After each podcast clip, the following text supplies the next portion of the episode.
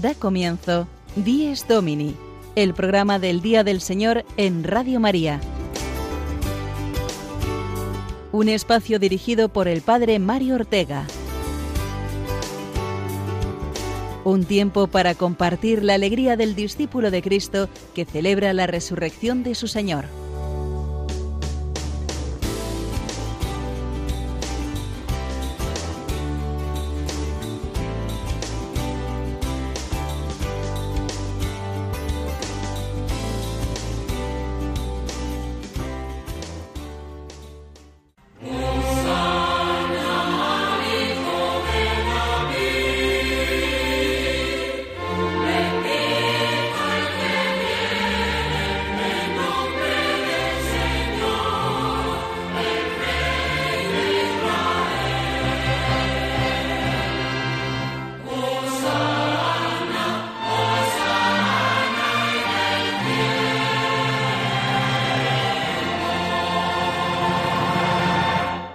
Buenos días, queridos amigos de Dies Domini.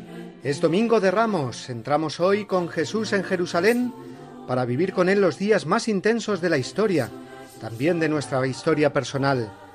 Domingo de Ramos, de ramos de olivos y palmas que nos trasladan a aquel día previo a la Pascua judía en que Jesús fue aclamado como rey por las gentes sencillas y los niños. Bendito el que viene en nombre del Señor.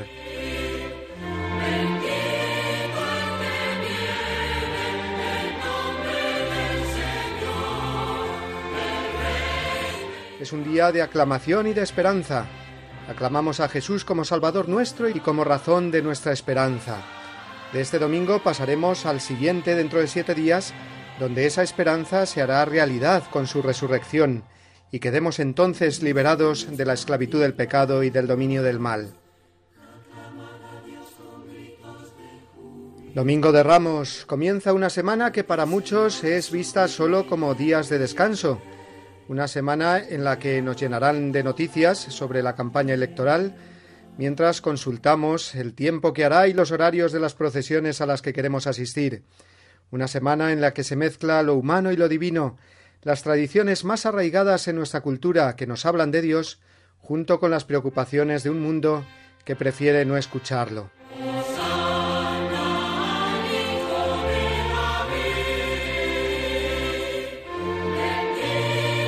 Domingo de Ramos, no dejemos de acompañar a Jesús hasta la cruz durante estos días. Estamos invitados a pasar con Él del pecado al perdón, de la muerte a la vida, de una vida mediocre y gris a la alegría de saber que viviremos con Él. En nuestro programa de hoy vamos a tratar de mirar con ojos de la fe la pasión del Señor hoy en día, descubrir su actualidad y poder redentor en las cruces de nuestro mundo y en los retos que se nos presentan a los discípulos del Señor del siglo XXI. Crisis personales, sociales, crisis en la Iglesia. Es el mundo, nuestro mundo, el que Cristo viene a redimir. Así que vamos a acogerlo con los ramos de olivo de nuestro corazón abierto y nuestro programa de hoy, 14 de abril, que nos trae los siguientes contenidos.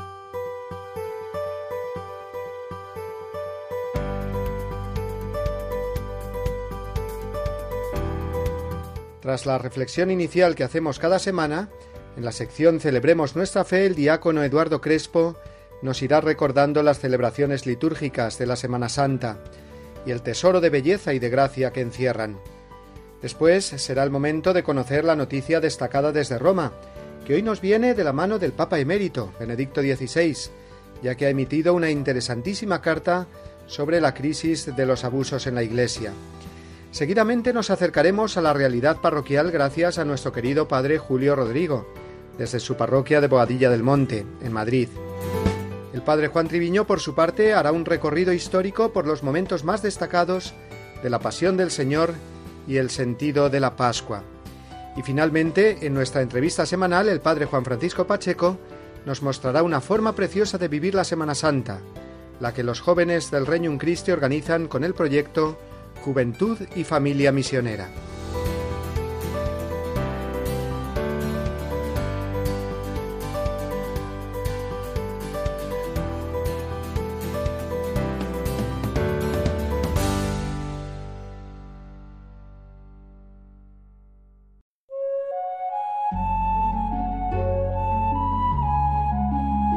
Comenzamos hoy la semana más importante para un cristiano, durante la cuaresma nos hemos ido preparando a vivir los misterios centrales de nuestra fe, la pasión, muerte y resurrección de Jesucristo, el Dios que viene a darnos vida dando su vida.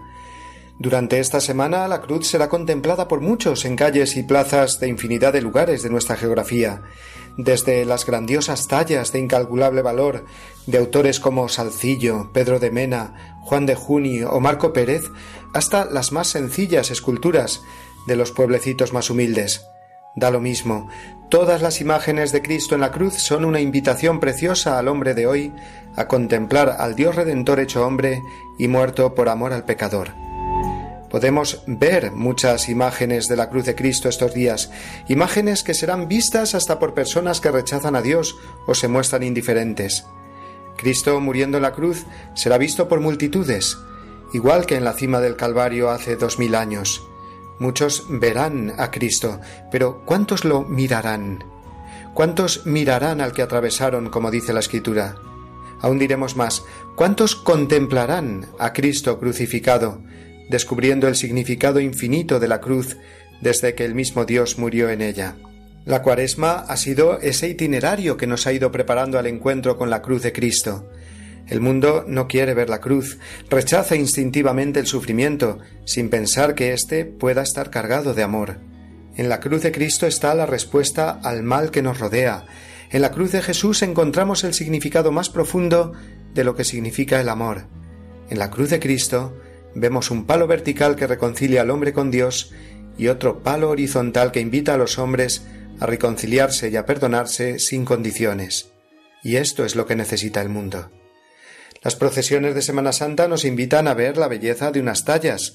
La fe nos ofrece, sin embargo, descubrir por medio de esa belleza sensible la mayor e ilimitada belleza del amor que se da hasta la muerte y que hace de la misma muerte una victoria. En la cruz está la vida y el consuelo, y ella sola es el camino para el cielo, dirá Santa Teresa.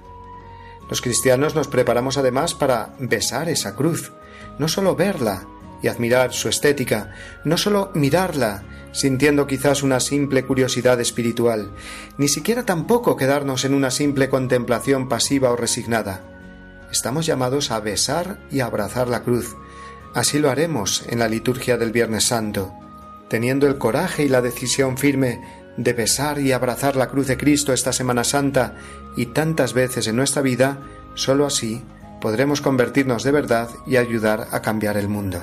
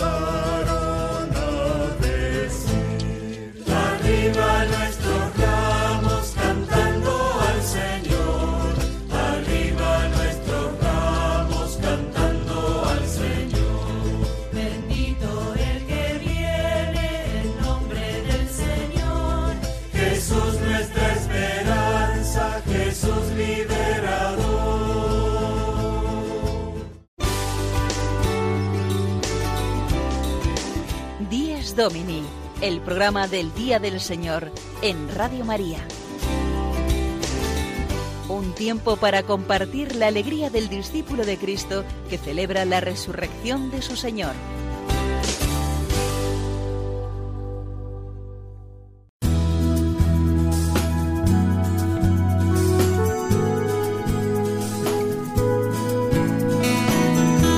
Celebramos nuestra fe el apunte litúrgico semanal a cargo de Eduardo Crespo.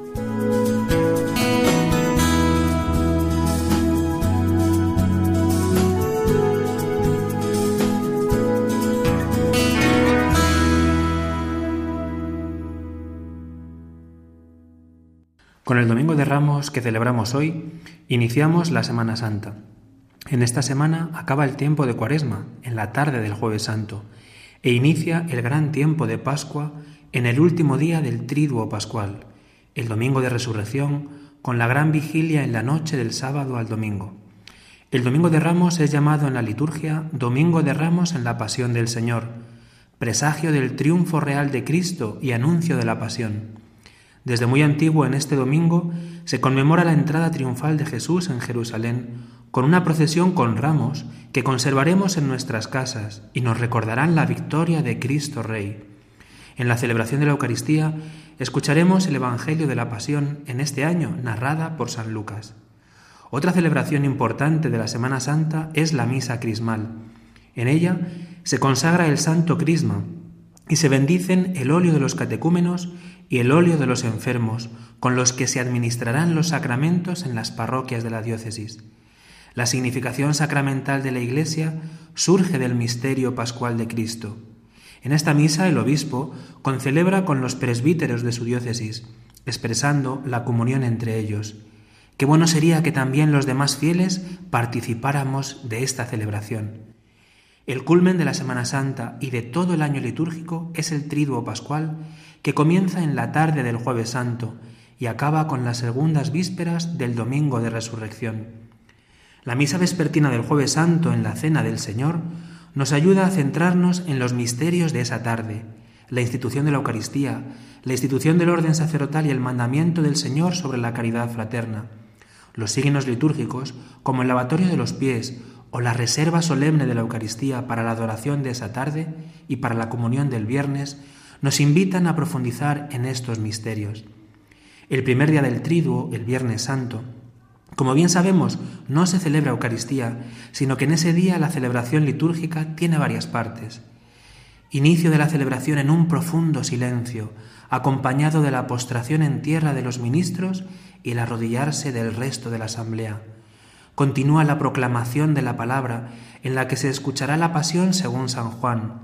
A continuación, le sigue la larga y bella oración universal, que expresa el valor universal de la pasión de Cristo, clavado en la cruz para la salvación de todo el mundo. Sigue la adoración de la cruz, se muestra el árbol de la cruz. Mirad, el árbol de la cruz, en donde estuvo clavada la salvación del mundo. Venid a adorarlo. Nuestros ojos se vuelven hacia la cruz y somos invitados a adorar el signo de nuestra redención, bien besándolo, bien arrodillándonos ante él. Por último, podremos recibir la comunión que se reservó en la misa del día anterior. Esta celebración, aun en su austeridad, introduce bellamente a los fieles en el misterio que se celebra ese día, la muerte del Señor.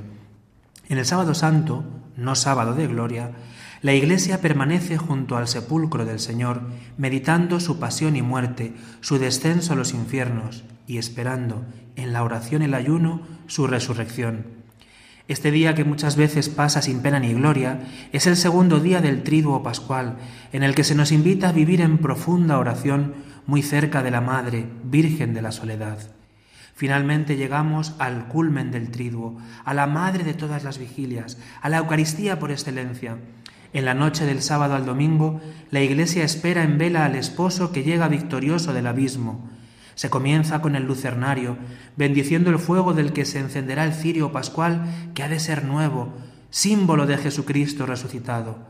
Sobre el cirio se tatúa la cruz, las letras griegas alfa y omega y el año en curso mientras escuchamos.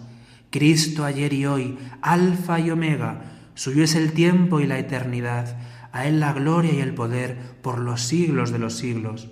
Se inicia la procesión entrando en el templo a oscuras, precedidos por Jesucristo resucitado, y cantamos por tres veces, Luz de Cristo. Y por fin escuchamos el gran anuncio de la celebración de esa noche, el pregón pascual. ¡Qué noche tan dichosa! En la segunda parte de la celebración recorremos nuestra historia de salvación, comenzando desde el principio, y se proclaman las maravillas que Dios ha ido haciendo. El plan del Padre ha culminado en la resurrección del Hijo, que escuchamos en el anuncio de la buena noticia del Evangelio. La tercera parte de esta noche es la liturgia bautismal.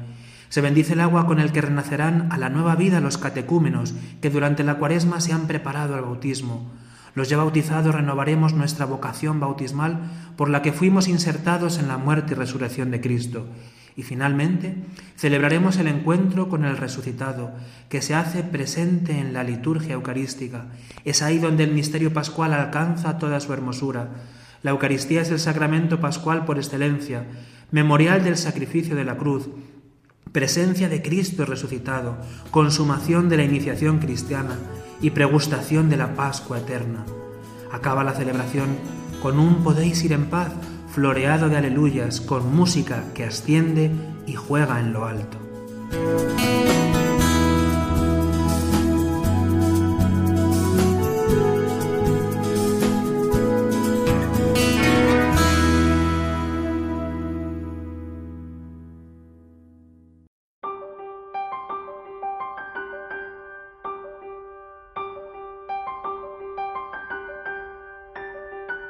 Hemos recordado la liturgia de estos días de Semana Santa que comenzamos hoy. A través de ella nos introduciremos en los misterios de la redención, porque la Semana de Pasión no es solamente el recuerdo de algo que fue, sino el presente de un mundo y de una iglesia que participan en la pasión del Señor. La presencia del pecado y de su poder destructor es algo que vemos todos los días. También en la iglesia, desgraciadamente, muy herida por el pecado de sus miembros. Esta semana el Papa emérito Benedicto XVI hacía pública una carta que ha escrito sobre las causas más profundas de los abusos dentro de la Iglesia. Nos ha sorprendido a todos porque son muy escasas sus intervenciones desde que dejó el papado, pero no nos sorprende para nada su análisis siempre tan clarividente y profundo de la realidad. Lo mismo en cuanto a la humildad y prudencia que siempre muestra, ya que ha pedido permiso al Papa Francisco para hacer esta declaración, a la vez que elogia el valor del actual pontífice a la hora de afrontar este problema. Benedicto ha señalado que la causa profunda de tan graves pecados ha sido el abandono de Dios y la consiguiente crisis de la moral que se produjo sobre todo en los años 60, con la llamada revolución sexual. Lo que se vendía como un progreso y victoria de la libertad se ha revelado en las décadas sucesivas como una fuente de desórdenes y abusos contra la dignidad de las personas humanas. Ante la crisis de los abusos, el drama de la pasión del Señor se hace hoy presente en tantas víctimas inocentes y en la merma de la credibilidad de la Iglesia. Pasamos por un Viernes Santo de oscuridad y de pecado. Sin embargo, el análisis de Benedicto XVI no lleva al pesimismo, sino a la esperanza. Sí, hay pecado y mal en la Iglesia, reconoce el Papa emérito, pero incluso hoy existe la Santa Iglesia, que es indestructible. Además, hoy hay mucha gente que humildemente cree, sufre y ama, en quien el Dios verdadero, el Dios amoroso, se muestra a sí mismo a nosotros. Dios también tiene hoy sus testigos, sus mártires en el mundo. Vamos a conocer más esta importante carta gracias al siguiente servicio informativo de nuestros amigos de Rome Reports.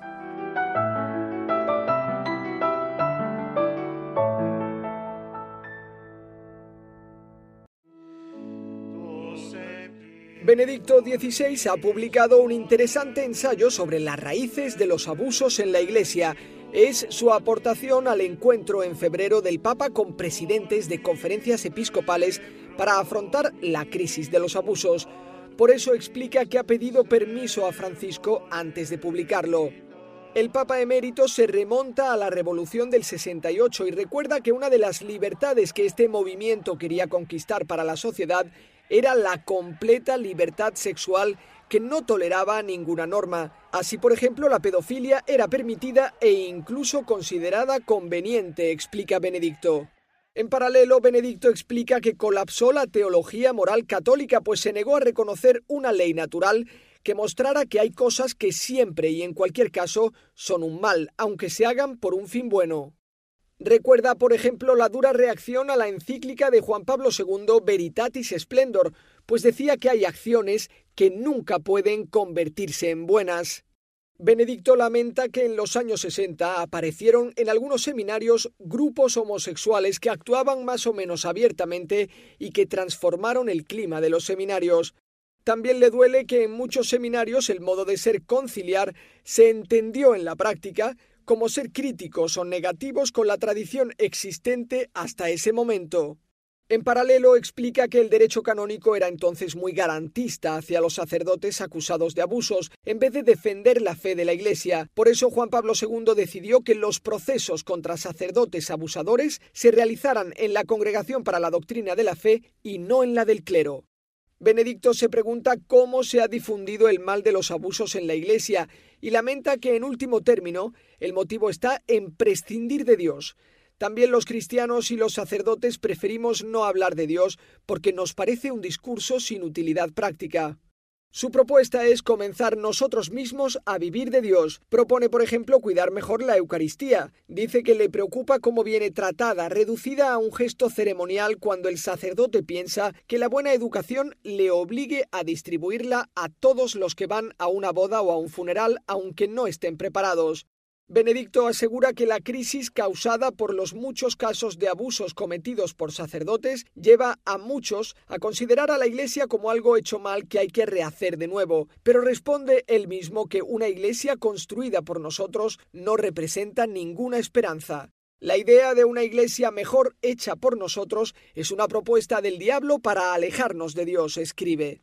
Explica que también hoy en la Iglesia hay muchas personas que humildemente creen, sufren y aman, y en los que se muestra el verdadero Dios, el Dios que ama, y que es pereza del corazón no querer darse cuenta de ellos.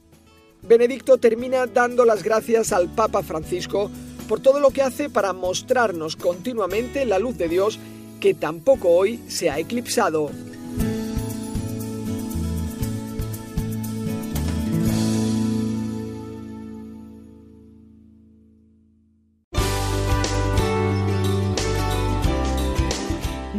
Domini, el programa del Día del Señor en Radio María. Un tiempo para compartir la alegría del discípulo de Cristo que celebra la resurrección de su Señor.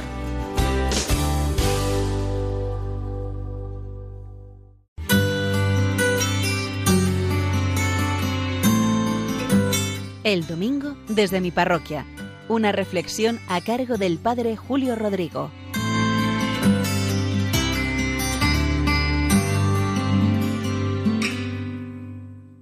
Buenos días y muy buen domingo a todos. De nuevo les traigo pequeñas historias, historias bonitas, anécdotas bellas que me suceden en el día a día de esta parroquia de San Cristóbal de Boadía del Monte en Madrid. Hoy les voy a hablar de un buen feligrés que falleció hace unos años, Joseín se llamaba. Cuando decimos hay mucha gente buena, que tantas veces lo comentamos, pues ciertamente hay mucha gente buena y en las parroquias hay mucha gente de buen corazón, gente servicial, gente muy generosa. Y este hombre era así. Hace 11 años nosotros restauramos la iglesia parroquial. Tenemos dos templos, pero propiamente la iglesia parroquial, que es un templo muy bonito, románico mudéjar del siglo XIII. No sabíamos que tenía tanta antigüedad, pero los arqueólogos dataron el edificio en esa época. Y Joséín vino un día a verme mientras que hacíamos todas las obras y me dijo, Padre, habrá que poner campanas en el campanario. Pues tras la guerra civil solo había sobrevivido una campana y además estaba rota, que no sonaba. Y el campanario tiene ocho ventanas. Luego era necesario comprar siete campanas y arreglar la única que teníamos además de electrificar todo ese sistema para que suenen automáticamente. Yo le dije, mira José, que esto va a ser muy caro. Vamos a hacer primero la restauración y luego ya iremos completando el resto, como hacemos con las casas. Primero compramos la casa o hacemos la casa y luego ya la iremos amueblando y decorando e iremos poniendo todo lo que sea necesario. Pero él enseguida me replicó, no, no, no, hay que aprovechar el momento, hay que aprovechar el tirón. del entusiasmo que hay por la restauración. Y la verdad es que llevaba razón. Y él me animó a pedir un presupuesto. Yo pedí el presupuesto y fueron 30.000 euros lo que me pidieron. Pedí varios y nada, todos oscilaban en torno a esa cantidad. A mí me pareció en ese momento un gasto que no podíamos afrontar. Pero él me dijo, padre, hágame unas estampas, hágame lo que sea. En realidad le hice un grabado de la iglesia. Él quería, conforme iba pidiendo dinero, dar algo, repartir algo, pues a cambio de un donativo, pues la estampa, en este caso un pequeño grabadito. Él solo con su mujer fue pidiendo por la población y recaudó, y además rápido, los 30.000 euros. Se instalaron las campanas y ahora cada vez que suenan me acuerdo de él. De hecho, como son tantas, pues cada una está afinada en una nota musical e incluso cuando toca el Ángelus reproduce el Ave María de Lourdes. Murió al poco tiempo, él de la restauración de esta iglesia y de la instalación de las campanas, murió de un infarto. Hicimos un funeral muy solemne por él, un funeral en el que sonaron las campanas. Me acordaba de la famosa novela de Hemingway, ¿por quién suenan las campanas? Pues en este caso sonaban por Joseín, que había propiciado que se instalasen todas esas campanas.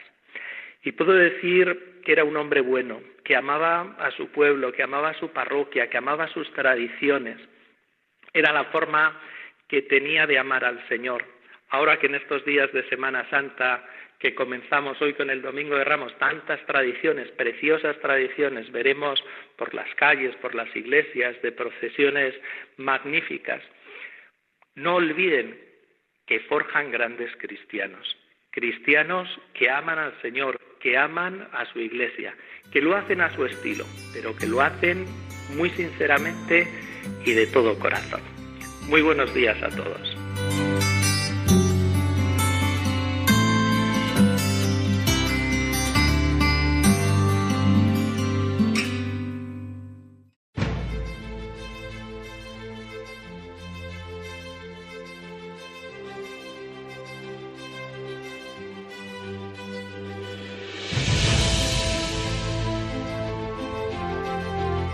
El pueblo que fue cautivo y que tu mano libera no encuentra mayor palmera, ni abunda en mejor olivo.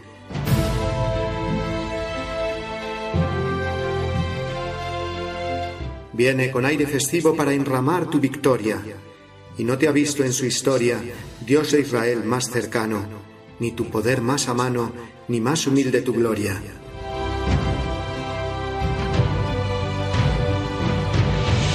Gloria, alabanza y honor. Gritad, Hosanna, y haceos como los niños hebreos al paso del Redentor.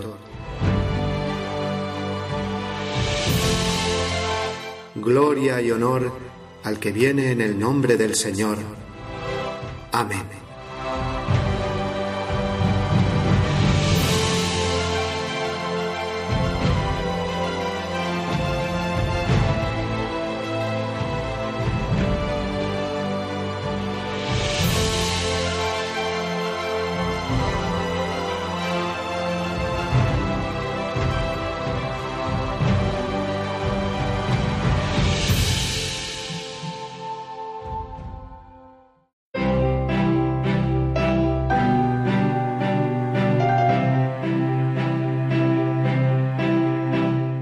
Historias con Historia, una sección a cargo del padre Juan Treviño.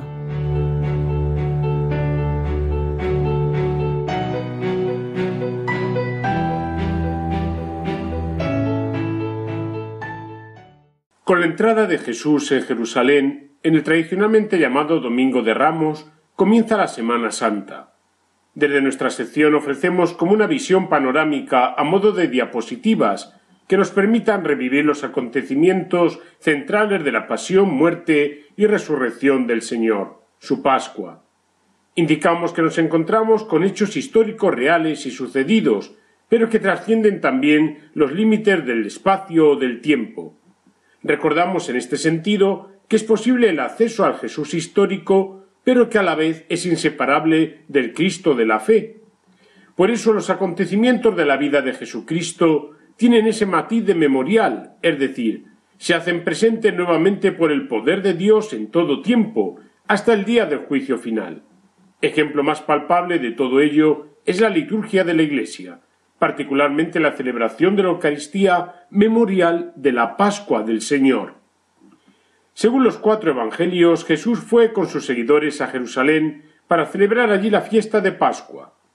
Entró al hombro de un asno para que se cumplieran las escrituras con las palabras del profeta Zacarías He aquí que tu rey viene a ti, manso y montado sobre un asno. Fue recibido por una multitud que lo aclamó como hijo de David y como rey. Según los evangelios sinópticos, podría situarse en esta fecha la expulsión de los cambistas y vendedores de animales del templo de Jerusalén, aunque el Evangelio de San Juan sitúa este episodio al comienzo de la vida pública de Jesús. Seis días antes de la Pascua se nos indica la unción de Betania y los preparativos también de la traición por parte de Judas, algo que se tiene en cuenta en las lecturas de las misas del lunes al miércoles santo. En cuanto al corazón del llamado triduo pascual, recordamos a grandes rasgos los hechos. Tarde del jueves hacia las seis. La última cena de Jesús con sus discípulos. Jesús anuncia su muerte inminente y que va a ser traicionado por uno de sus propios discípulos, Judas Iscariote. Jesús instituye la Eucaristía como sacrificio de la nueva alianza y pide a los suyos que lo conmemoren hasta su venida tarde del jueves, entre las nueve y hacia las tres de la mañana. Después de la cena Jesús y sus discípulos van al huerto de Getsemaní. Allí Jesús padece un terrible sufrimiento ante la proximidad de su muerte que le produce una hematohidrosis, sudor de sangre. Mientras tanto sus discípulos duermen. Judas con un grupo de hombres prenden a Jesús y tras un forcejeo parado por Jesús los discípulos huyen. Madrugada del viernes. Juicio ante las autoridades judías. Durante las primeras horas de la noche del viernes, las autoridades judías enjuician a Jesús y permiten que le golpeen. A pesar de las contradicciones de los testigos, condenan a muerte a Jesús por blasfemo. Pedro niega conocer a Jesús. Amanecer del viernes, hacia las seis de la mañana. Juicio ante Poncio Pilatos. Para asegurar la muerte de Jesús, las autoridades judías necesitan la aprobación de Roma, por lo que afirman ante Poncio Pilato que Jesús ha cometido traición contra el Estado romano. Pilato, a pesar de estar convencido de la inocencia de Jesús, permite su flagelación y muerte. Hacia las ocho de la mañana del viernes, Jesús es escarnecido. Los soldados se burlan y torturan a Jesús. Hacia las diez de la mañana del viernes, la crucifixión. Jesús es cargado con la cruz, camino del Calvario, el lugar del suplicio. Hacia mediodía Jesús es crucificado junto a dos criminales. Rehúsa tomar cualquier tipo de calmante que disminuya sus sufrimientos. La multitud se burla e insulta a Jesús. A la hora de nona, las tres de la tarde, Jesús muere. Al ver cómo había aspirado el centurión que estaba enfrente de él, dijo verdaderamente este era hijo de Dios. A partir de las cuatro de la tarde, Jesús es enterrado. José de Arimatea pide el cuerpo de Jesús. Como iba a empezar una gran fiesta judía que impedía trabajar, Jesús es sepultado provisionalmente con idea de terminar la práctica de la sepultura el día siguiente de terminar la fiesta. El sepulcro queda custodiado por una patrulla romana.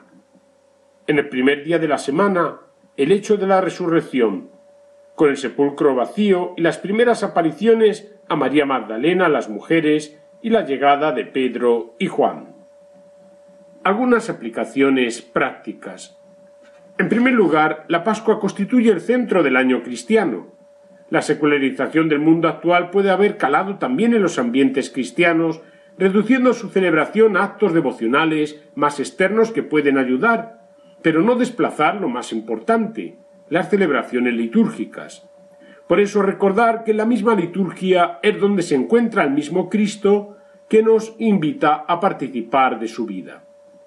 En segundo lugar, una buena preparación de la penitencia o confesión para adentrarse en actitud orante en los días santos. En muchos pueblos y ciudades hay celebraciones organizadas muy bien con esta intención. En tercer lugar, intentar vincularse de algún modo a la vida de la Pascua eclesial en estos días, en las parroquias, movimientos, asociaciones, familias, comunidades religiosas.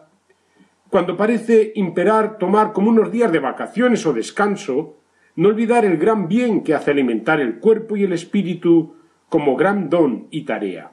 Finalmente, como no, valorar y encauzar debidamente tantos actos devocionales y tradicionales con su sentido verdadero y su trasfondo religioso.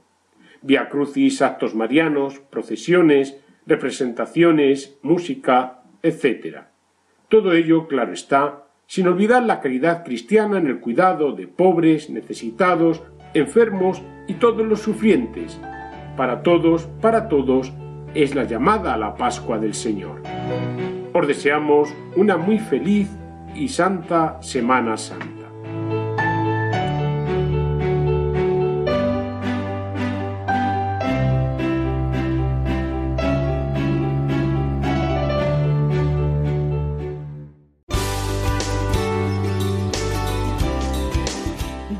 Domini, el programa del Día del Señor en Radio María. Un tiempo para compartir la alegría del discípulo de Cristo que celebra la resurrección de su Señor. Qué intensa es la Semana Santa, ¿verdad? Los principales misterios de nuestra fe concentrados en tres días, el triduo pascual.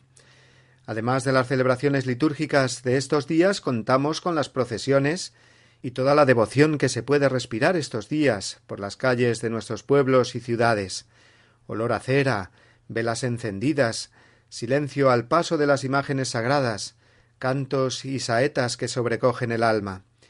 Es la huella de una fe hecha cultura y por la que Dios habla al mundo de hoy. Cristos y vírgenes, escenas de la pasión del Señor que llevamos en alto por nuestras calles. Son días para la contemplación y la oración, pero también de mucho trabajo en las parroquias. Hemos de hacer un reconocimiento especial de todas las personas que colaborarán, colaboraréis estos días en la confección de los monumentos del Jueves Santo, en la preparación de los cantos, las horas santas, el Via Crucis, la vigilia pascual. El Trido Pascual es una oportunidad magnífica de vivir la comunión de la Iglesia en torno al misterio central de nuestra salvación. Y también es un tiempo para la misión, ya que son muchas las personas, especialmente jóvenes y familias cristianas, que dedicarán su tiempo de vacaciones en Semana Santa para evangelizar y estar junto a la gente compartiendo la fe, colaborando en parroquias de pueblos y comarcas rurales o urbanas.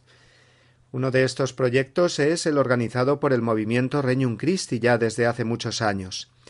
Gracias a la entrevista de hoy, que conduce como cada semana nuestro querido padre Juan Francisco Pacheco, Vamos a conocer esta iniciativa misionera. Escuchemos, pues, con atención.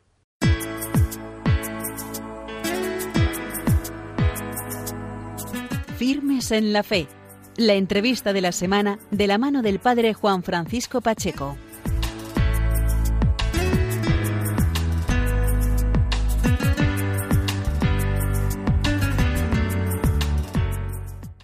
Buenos días amigos de Radio María. Bienvenidos un domingo más a la entrevista de la semana.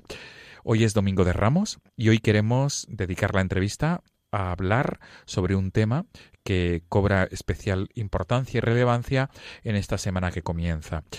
concretamente vamos a hablar de las misiones, jóvenes que se dedican durante estos días a misionar por pueblos, parroquias y localidades de España.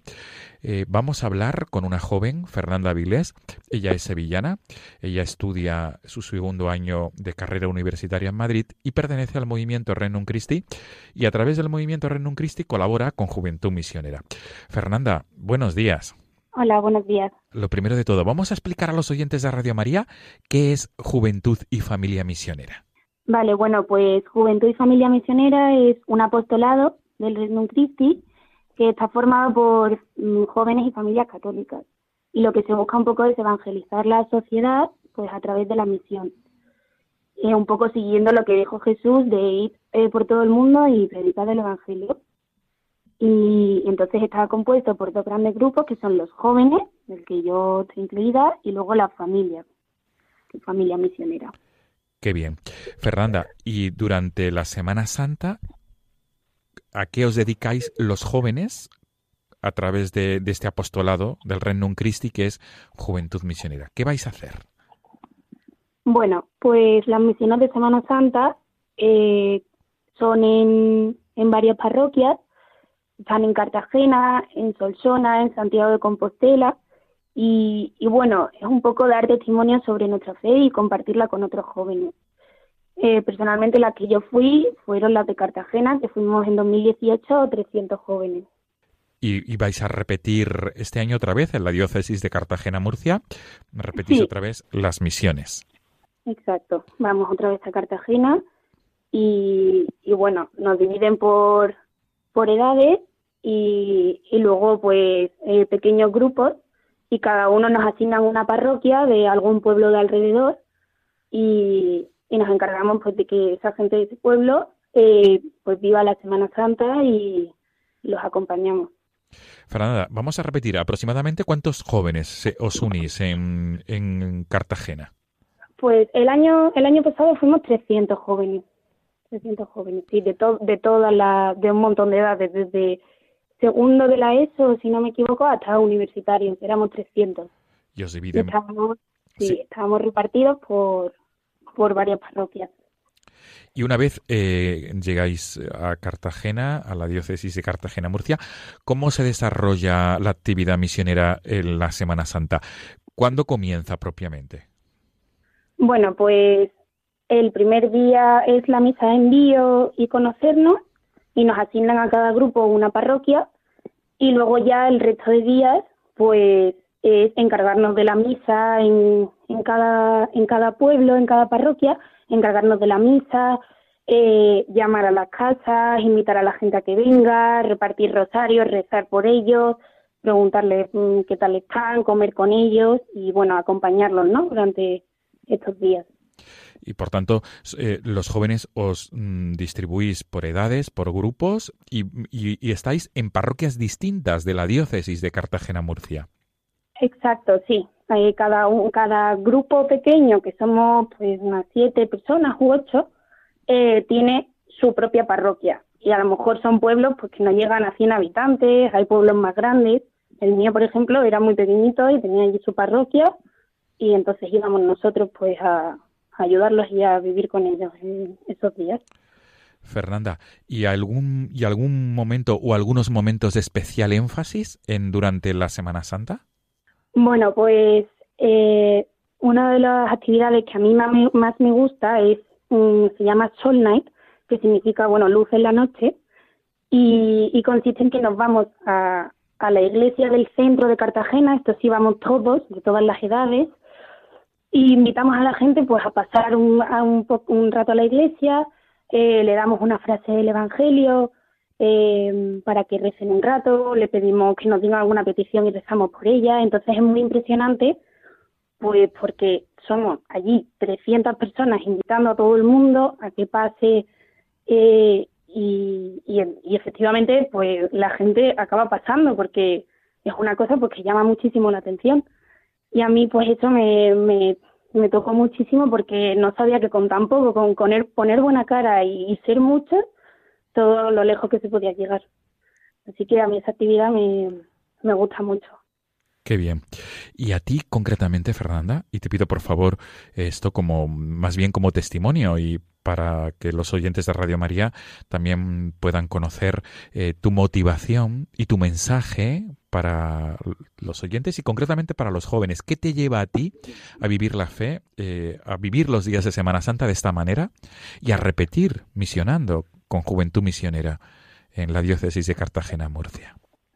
Bueno, pues eh, una de las conclusiones que yo saqué el año pasado y que me ayudó muchísimo y me ha hecho pensar en muchas cosas y repetir es pues que la misión al final no está como podemos imaginarnos pues muy lejos de aquí, en África, irnos a ayudar a gente muy pobre, que por supuesto también está fenomenal, pero que la misión empieza aquí, empieza cerca nuestra, empieza en casa, empieza ayudando al al lado y eh, pues en misiones al final que no hacemos nada especial, el hecho de simplemente invitar a la gente a ir a misa, eh, preguntarles qué tal están, sus preocupaciones, eh, que si quiere que recemos por algo. Bueno, pues eso de hacer tan poco y recibir tanto, a mí es lo que me hace repetir y, la felicidad que, se transmite y que te devuelven es, bueno, es un poco eso, ¿no? Que lo tenemos aquí cerca y que con muy poquito, de verdad que, que se es muy feliz y se hace muy feliz a los demás. Qué bien. Fernanda, mm, además de esa conclusión, eh, ¿con qué aspectos te quedas de las misiones? Es decir, detalles concretos que puedas compartirnos, detalles que te hagan feliz en el alma. Bueno, pues eh, un detalle que, a mí me, tocó también mucho durante esos días el año pasado fue el día de, la pasión, leyendo el Evangelio, pues la actividad consistía en que cada uno tenía, le había tocado un personaje de ese Evangelio y tenía un poco que ponerse en su lugar, ¿no? Y, entonces, pues para mí, a mí me tocó San Juan y, entonces el ratito de, de transportarte a esa época, estar con Jesús, e imaginarte cómo sería pues verlo en la cruz y encima que fuera tu amigo y haber vivido con él y que fuera que confiara en ti bueno pues a mí eso por ejemplo me, me ayudó mucho no pues a vivirla de verdad y a imaginarme cómo habría sido porque al final Jesús pues aquí también está, pero él ha sido hombre, ha estado aquí con nosotros y también me parece otra forma de, enfocarlo, pues el imaginarte estar allí con, allí con él, cómo sería estar en su presencia. Y bueno, a mí eso, por ejemplo, pues también eh, me ayudó mucho a, darle otro enfoque diferente, ¿no? A, mi relación con él. Qué bien. Fernanda, si queremos conocer lo que es eh, familia y juventud misionera, ¿cómo es el modo más fácil para tener más información? O si alguna, algún joven, alguna familia quisiera unirse o conocer detalles de esta actividad misionera en Semana Santa. ¿Qué nos aconsejas? Pues eh, la página web se llama soymisionero.es. Viene todo perfectamente explicado de pues de dónde sale Juventud y Familia, eh, todos los apostolados que tienen, misiones de Semana Santa, tienen misiones en verano también, eh, tiene también misión urbana por aquí por Madrid. Eh, bueno, mm, en la página web viene todo clarísimo, así que las inscripciones y todo vienen ahí. Y, y nada, lo mejor para, para informarse. Pues vamos a repetir la URL que es www.soymisionero.es tal como suena, eh, a través de esta web podemos obtener más información y podemos saber cómo, cómo participar en las distintas actividades de juventud y familia misionera. Fernanda, para terminar, no sé si quieres enviar un mensaje o algo, o algo concreto que quieras matizar que se nos haya quedado en el tintero. Bueno, pues nada, lo único, invitar a todo el mundo a que venga porque es una experiencia impresionante eh, con gente joven que al final tenemos todo el mismo objetivo y compartimos pues nuestra fe, ¿no? Y, una forma diferente de vivir la Semana Santa y algo nuevo que hacer y, de verdad que merece muchísimo la pena. Yo voy a repetir, o sea que ojalá se animen muchísima gente y, llenemos Murcia entero de, de misioneros. Qué bien. Nos quedamos con este mensaje, Fernanda. Que todo el mundo, todas las realidades que nos rodean que en todas las realidades que nos rodean haya misioneros y misioneros jóvenes. Gracias, Fernanda Avilés, joven sevillana que estudia su segundo año de carrera universitaria en Madrid. Trabajas, colaboras con el movimiento Renum Christi, concretamente eh, colaboras en el proyecto Juventud Misionera. Gracias, feliz Día del Señor, feliz Domingo de Ramos, feliz Semana Santa y también feliz Pascua, Fernanda para ti y para todos los jóvenes de Juventud Misionera y todas las familias de familia misionera. Muchas gracias. Hasta pronto, Fernanda. Hasta pronto. Amigos de Radio María, nos despedimos. Nos volvemos a encontrar el próximo domingo, 21 de abril, domingo de Pascua de Resurrección. Felices días de la pasión, muerte y resurrección del Señor. Hasta el próximo domingo, si Dios quiere.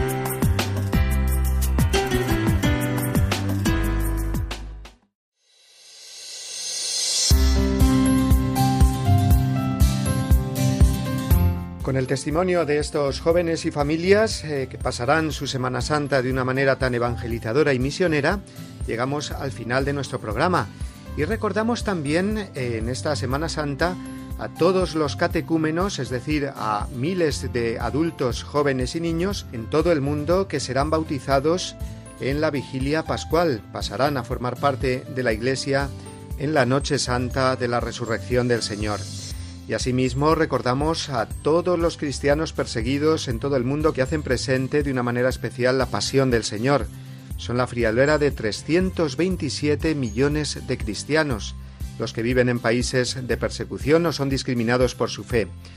Y para recordarlos, Ayuda a la Iglesia Necesitada ha organizado una preciosa iniciativa con más de 100 hermandades y cofradías de Semana Santa en España, que portarán adhesivos con el mensaje Yo también rezo por los cristianos perseguidos, o realizarán otros signos como las famosas levantás o alzamiento de los pasos de las imágenes en homenaje a tantos cristianos perseguidos en el mundo. Una de las hermandades más famosas que se adhiere a esta iniciativa será la de la Macarena de Sevilla, pero igualmente otras muchas en todo el territorio español. Y junto a los cristianos perseguidos también es tiempo la Semana Santa, especialmente el jueves santo, de recordar a los enfermos, a los necesitados, será el día de la caridad fraterna, y el mismo Papa nos dará ejemplo, como ha hecho otros años pasados, celebrando la misa de la Cena del Señor con encarcelados en un centro penitenciario cerca de Roma. Todos estamos llamados a vivir una Semana Santa realmente, una semana de verdadera comunión con el Señor y con el prójimo, participando en los oficios del jueves y del viernes y sobre todo en la gran vigilia pascual, a todos los que no podáis asistir físicamente o os encontréis de viaje, sabéis que aquí en las ondas de Radio María podéis seguir todas estas celebraciones, comenzando por la primera de ellas, dentro de una hora escasa, con la retransmisión de la bendición de los ramos y la misa desde la Plaza de San Pedro, la misa presidida por el Papa que dará comienzo a las 10 de la mañana y como digo podéis seguir desde estas ondas. Nosotros nos despedimos ya y os emplazamos hasta el domingo que viene, el domingo de Pascua, de Resurrección, que celebraremos por todo lo alto, no sin antes desearos que paséis una santa semana, la semana central de la vida del cristiano. Recibid un saludo especial y un abrazo de todos los colaboradores que hacemos este programa y la bendición enorme que os envío para vivir estos días muy unidos en el Señor. Hasta la semana que viene, si Dios quiere.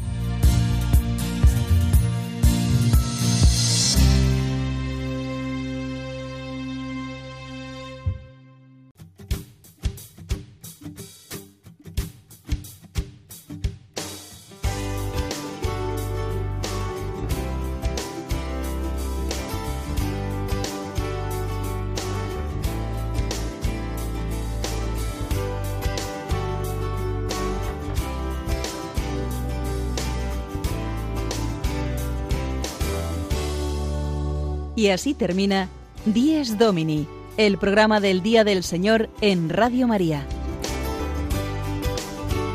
Un espacio dirigido por el Padre Mario Ortega.